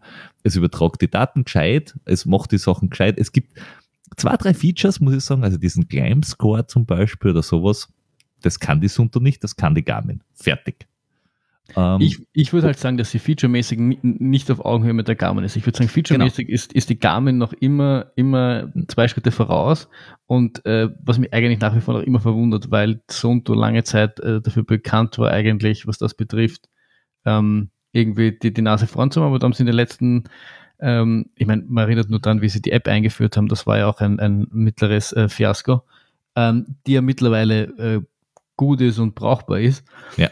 Auch aber, die, auch die Kartennavigation, also diese, diese äh, Weg, äh, also die Routenerstellung ist jetzt dann wieder gut. Also mittlerweile muss ich bei der Sunto-App sagen, wenn du jetzt für Strava nicht zahlen willst, für diese Karten, äh, Wegeerstellungsgeschichte, kannst du mit der Sunto umgeschaut machen. Ja, aber ich will also keine, keine Routen auf dem Handy erstellen. Da bin ich, ich, das bin ja, das wäre ja deppert. Das ist ja, äh, das, das finde ich. Ja, der, der, so schlimm ist jetzt der Unterschied. Na, einschlafen. Na, aber ich muss sagen, also ich glaube, sie hat, äh, sie hat einiges wettgemacht und sie haben auch in die App viel investiert in den letzten Jahren. Da ist, da ist viel passiert aber Garmin ist noch immer vorne. Also das Klein Pro-Feature von der Garmin, das es schon seit Jahren gibt, äh, findest du oft, äh, findest du oft so, äh, bei den Sunto gar nicht. Und gerade im Trail-Bereich, glaube ich, ist das was, was einfach, ich habe das ich damals UTMB, wie lange ist es her? Drei Jahre.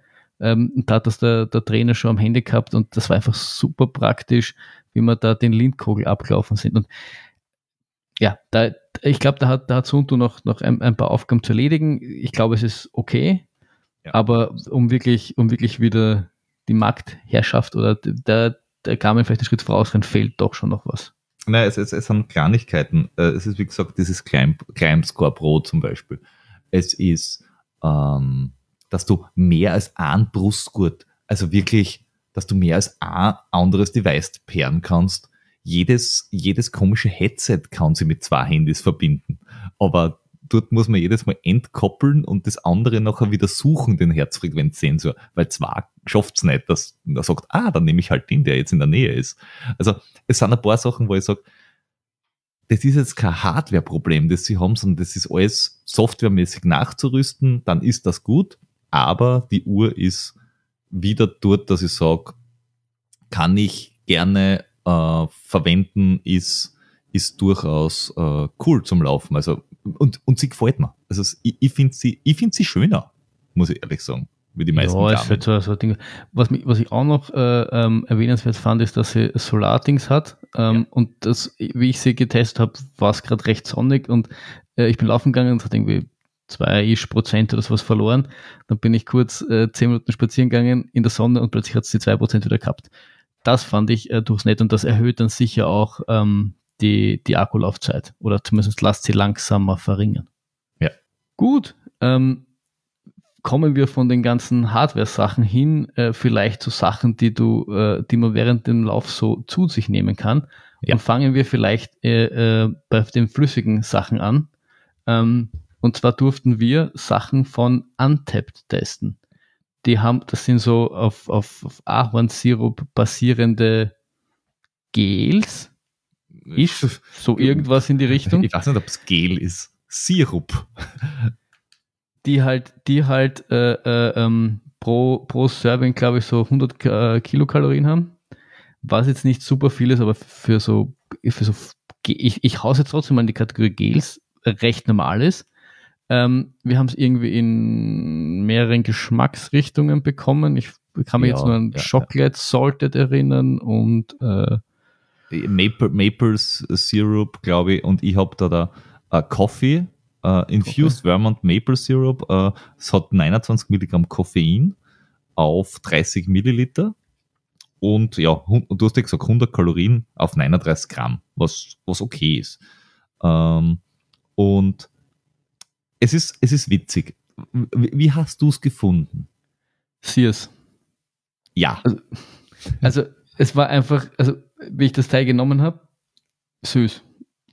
Das, das, diese ganzen Salted-Sachen fand ich ganz, äh, ganz witzig oder wie ich sagen soll, weil da hast du ein bisschen einen Salzgeschmack gehabt, das war ein bisschen anders und äh, glaube ich auch, dass das ähm, eine nette, was ich sagen, Alternative sein kann. Aber genauso wie das ganze Mortenzeug, also ich glaube, dass mir das auf Dauer einfach nur süß ist und das, das, also bei den ganz langen Sachen weiß ich nicht. Und was ich auch fand, ähm, dass die sind ja in so, wie du, wie du im Kaffee quasi das, äh, das Zucker bekommst, in so dünnen, ähm, also nicht, die die Gels sind ja meistens relativ breit und haben auch quasi eine breite Öffnung oben, damit du sie eben gut während des Laufen konsumieren kannst. Diese Teile sind halt relativ schmal. Ja. Und äh, ich muss ehrlich sagen, ich habe die meisten jetzt äh, vor dem Lauf genommen, weil ich irgendwie so, äh, damit ich halt ein paar, paar, paar ähm, Kohlenhydrate zu mir nehme.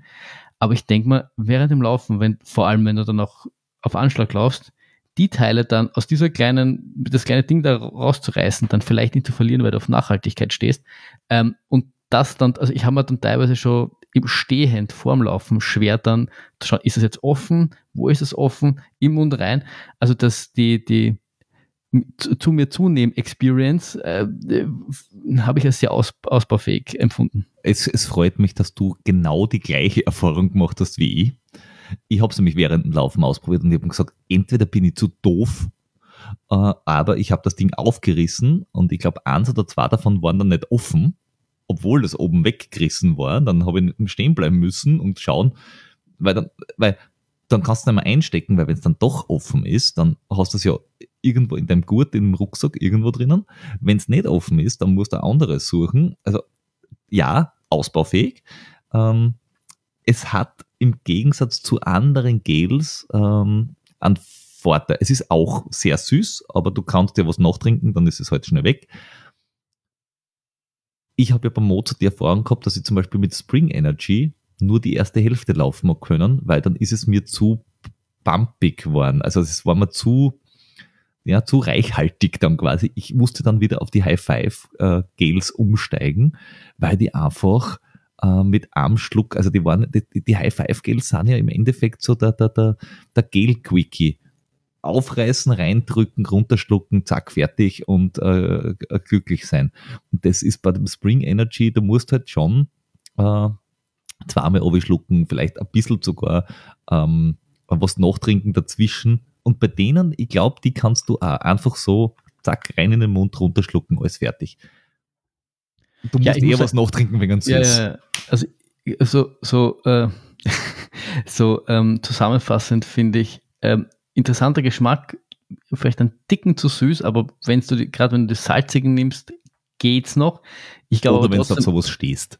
oder wenn es so steht, ich glaube aber trotzdem, dass sie für Ultras oder für zu blöd zum Aufmachen sind. Ich glaube, das wäre für mich der Dealbreaker, warum ich sie dann doch nicht nehme, warum ich dann eher auf die High Five, die genau dieses, wie du sagst, diese Quickie-Eigenschaft haben, wie jetzt die Untapped. Wenn du es jetzt so daheim hast und vielleicht einmal für Training, wo du noch stehen bleiben kannst, ja eh, aber dann frage ich mich schon, warum ich das im Training ausprobiere, wenn ich es dann nicht im Rennen. Nein, Äh, ich, ich kann mir vorstellen, dass das fürs Radlfahren zum Beispiel super ist, dass das kein Problem darstellt. Naja, aber dann machst du das selber Problem mit aufmachen, dann, dann haust Nein, dich da aufs machst du das mit, mit dezent auf, aber du hast jetzt nicht so eine Unruhe drinnen wie beim Laufen. Beim Radlfahren kannst du viele Sachen nehmen, die beim Laufen einfach ein bisschen ungut Ach so. sind. Ähm, aber lasst uns weiterkommen zum zweiten, das wir auch getestet haben, und zwar von Scratch Labs. Äh, von Scratch Labs haben wir zwei Sachen getestet sogar.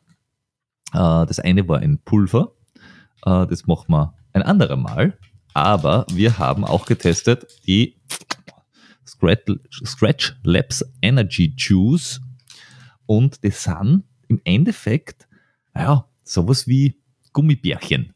Aber so diese Gummibärchen mit diesem, mit diesem Zuckerstreuselzeug außenrum. Eben nicht, eben nicht. Ich finde, sie sind, also wenn du sagst Gummibärli, dann erzeugt das genau dieses Ding, was ich gehabt habe, weil ich habe mir gedacht, Juice und ich habe dann an, an, an das gedacht, ähm, diese, diese, diese Blocks von ähm, Good Juice. was, diese Die Good na- Juice, oder? High Nein. Nein, nein, nein, die nicht, nicht ah, Doch. die, die Cliff-Bar Blocks, die meine ich. Ah ja, Ah, genau. na, die haben die diesen Gummibär Das sind Äh, nämlich so in einer Stange quasi. und ich habe ah geil, also auf die habe ich mich echt gefreut, aber die haben dann so dieses gesunde Gummibär, Gummibärli-Dings gehabt, dieses ähm, was zu Weihnachten, was zu Weihnachten auch, auch hast, diese äh, der, der oder von Maroni. Oder, oder. Gelee-Früchte. Genau, genau, solche Gelee, Gelee-Frucht-Gummi. Ja, Oh, geil. super geil. Na, das, das ist Supergeil. Also das, das, na, das, das, das, das, ich stehe auf Gummizeug, aber nicht auf dieses Okay, wir Gelee-Gummizeug. müssen, zusammen, wir müssen zusammen Weihnachten feiern. Dann bleibt Na. mir nämlich das geile Zeug. ja, na, na. Und das habe ich ehrlich gesagt, ehrlich gesagt ein bisschen enttäuscht. Ich habe mich echt schon ziemlich gefreut auf diese Teile. Und dann habe ich gesehen, dass es oh, Gebete. Ich, ich kann nur sagen, ähm, wenn es heiß wird, ähm, das Zeug zerrinnt nicht, was ich bei anderen von diesen Gummigel-Dingern schon gehabt habe. Wenn es kalt ist, auch ausprobiert.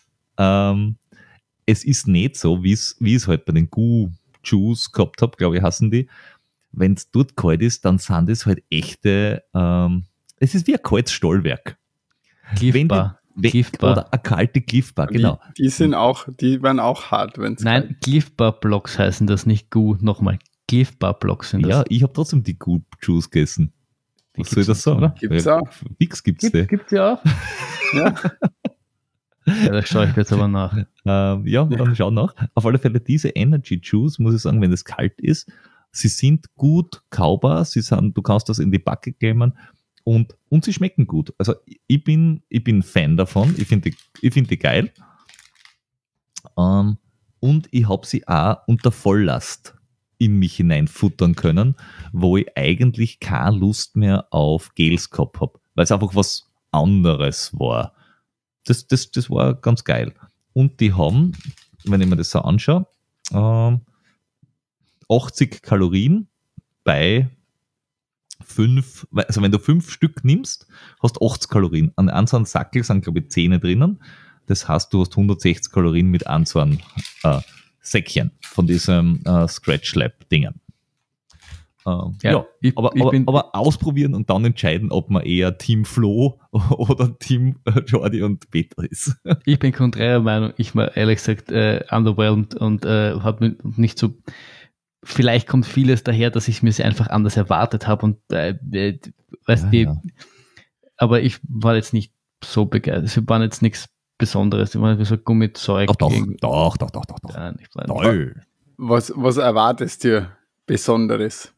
Ein, ein Sieben-Gänge-Menü im, im Ja. Sackerl? Ja. Ja. ja. Na, ich hätte, wie gesagt, einfach so ein, so ein, so ein kein, nicht so ein Gelee-Gummizeug, sondern ein, ein Gummibärli-Gummizeug und auf das stehe ich einfach und das war es nicht und deswegen war ich enttäuscht und deswegen hat es mich einfach, hat es nicht mithalten können. Ja. Was mich allerdings nicht enttäuscht, war, dass, dass, äh, dass der Jordi ja letztes Mal äh, angekündigt hat, dass er die neuen Marathons in neuen Bundesländern läuft. Und äh, just hast der Peter uns ähm, ein paar Tage später eine, eine lustige Geschichte äh, erzählt. Ja. Magst du die teilen? Die lustige Geschichte ist, dass zwei äh, unserer Hörer und Hörerinnen, äh, nämlich die Maria und der Peter, auch dieselbe Idee hatten, äh, das zu tun nächstes Jahr. Und wie sie das dann gehört haben, haben sie gesagt, ah, cool, die machen das auch. Ähm, und sie sind auch zum Teil auf der Suche nach, nach wo sie was machen können, weil sie im Burgenland zum Beispiel nichts gefunden gehabt haben. Aber da hast du ja auch schon was ähm, ähm, offenbart und Oh ja. irgendwo in Tirol eben was gesagt haben, na, äh, oh, nicht mit, wo sie nicht Steigeisen brauchen, wäre halt cool. Und deshalb ist natürlich die Idee, dass wir eine na- 9 in 9 laufenden Decken Neigungsgruppe machen, weil es ist doch viel lustiger, wenn das Ganze eine ganz äh, eine Community-Geschichte wird. Oder?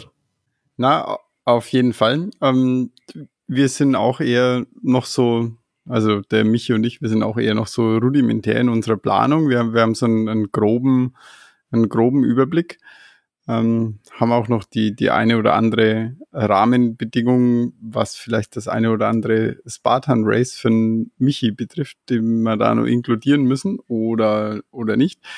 Aber ja, also die, die 9 in 9 Neigungsgruppe bin ich auf jeden Fall ähm, stark dabei.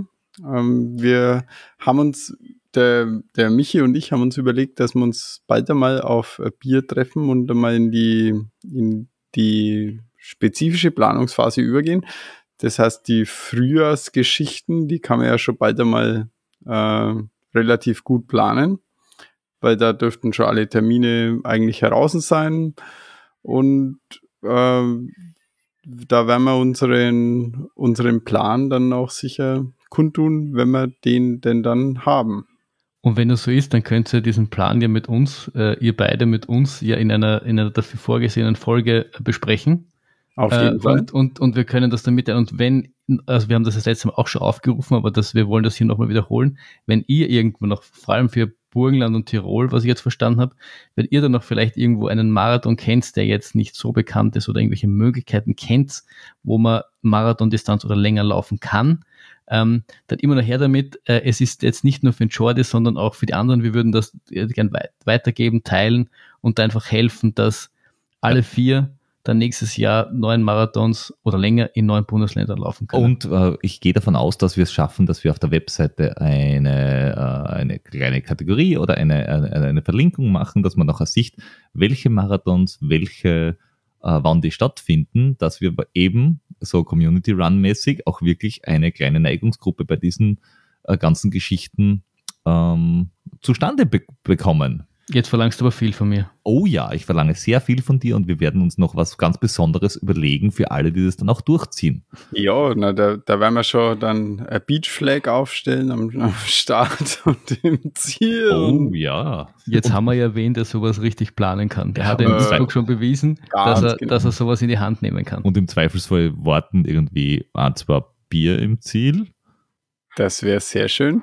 Ich also glaube schon. Mindestens, mindestens zwei müssen es sein. Für dich Pro und für mich Staat oder, oder zwei für dich. Also ja, mindestens zwei für mich und äh, Ja, was, die anderen halt, was die anderen halt trinken. Passt. Äh, da sind wir, so, sind wir schon sehr gespannt ähm, und fand ich echt, echt äh, witzig, dass, dass du nicht der Einzige bist oder ihr nicht die Einzigen seid, die auf sowas gekommen ist und dass, dass gerade von denen dann auch noch die Leute uns hören, äh, das habe ich einfach sehr geil gefunden und ich dachte mir, Es das war, muss man irgendwie, ausnutzen. Es war irgendwie klar, dass man da nicht der Einzige ist. Ähm, dass man sich dann hier sozusagen trifft, ist äh, schon sehr schön. Gefällt mir. Ja, und zum Abschluss, weil wir sind eigentlich jetzt da ja schon am wohlverdienten Ende dieser ganzen Geschichte, ähm, habe ich noch eine lustige Geschichte für euch. Ich bin so gespannt. Hört, hört. Hat es sich nicht zugetragen, in diesem Podcast oder in dem Umfeld haben sich ja schon ganz lustige äh, Begebenheiten begeben. Äh, und zwar, dass zum Beispiel der Andy Wolter plötzlich einen Sponsor hatte, äh, wo er nicht gewusst hat genau, wie der auf ihm gekommen ist. Oder dass ein gewisser Herr Fritz plötzlich eine Zusammenarbeit mit seiner ähm, Uni-Arbeit gehabt hat, aus einer ganz anderen Richtung. Und neulich wurde mir zugetragen, dass das neue Sponsoring, das die Julia Meyer hat, mit Alfa Romeo, vielleicht über einen treuen Hörer des laufenden Decken-Podcasts zustande gekommen ist. Dass er, auf hört. dieses, dass er auf das Thema überhaupt so aufmerksam geworden ist. Also, ich muss ja sagen, ist schon, ist schon ziemlich geil. Dürf, dürfen, wir uns, dürfen wir uns kurz einmal selbst applaudieren? Nein, ganz ehrlich, aber das, das, das, sind, das sind so die Geschichten, wo man, also äh, grundsätzlich, wir, machen das jetzt schon ein paar Jahre, wir sitzen da, wir schauen uns an, wir laden das hoch, wir irgendwo siehst Zahlen äh, und das sind, sind dann so die, diese Momente ähm, oder irgendwie dann äh, auch bei der WM die Leute sehen, so die Momente, wo du merkst, dass, dass hinter den ganzen Zahlen äh, auch Menschen stehen. Und ich meine, weil du bei diesen Geschichten bist, ich meine, wie, wie ich das letzte Mal in Gehgut äh, gelaufen bin und der, der, der, der, der schönste Robert uns erzählt hat, so sind wir damals auf den Hans umgekommen, den wir auch im Podcast hatten, dass er einen getroffen hat, der ihm von einem tollen Podcast erzählt hat und der dann draufkommt, dass das wir sind und er uns erkennt und ich finde, das sind die Geschichten, die es dann lohnenswert macht, das Ganze irgendwie da auch zu veranstalten. Also, wenn ihr solche Geschichten habt, äh, lasst es uns wissen. Ihr erhält unseren Tag äh, vielmals damit. Oh ja, ja. Da sind wir dann auch ein bisschen sehr stolz drauf. Ja, in, in diesem Sinne, es hat mich sehr gefreut.